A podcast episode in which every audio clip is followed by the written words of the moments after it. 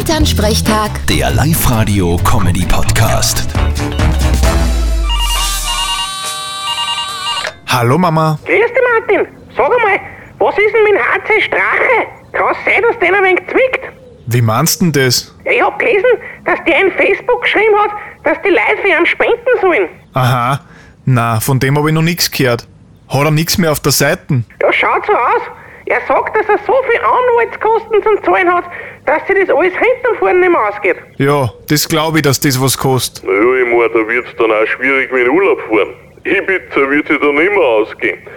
Muss er halt einmal Urlaub am Bauernhof machen bei uns. Ja, ja ich glaub, nach Ibiza fliegt er eh freiwillig nicht mehr. Ja, aber Urlaub am Bauernhof bei uns ist ja auch nicht gratis. ah, da findet man schon eine Lösung. Da soll er wegen mithelfen im Stall. Quasi das Gegengeschäft. Und du glaubst, dass er da mittut? Ah, sicher, ist ja schön bei uns. Und zum Trinken kriegt er Most Red Bull.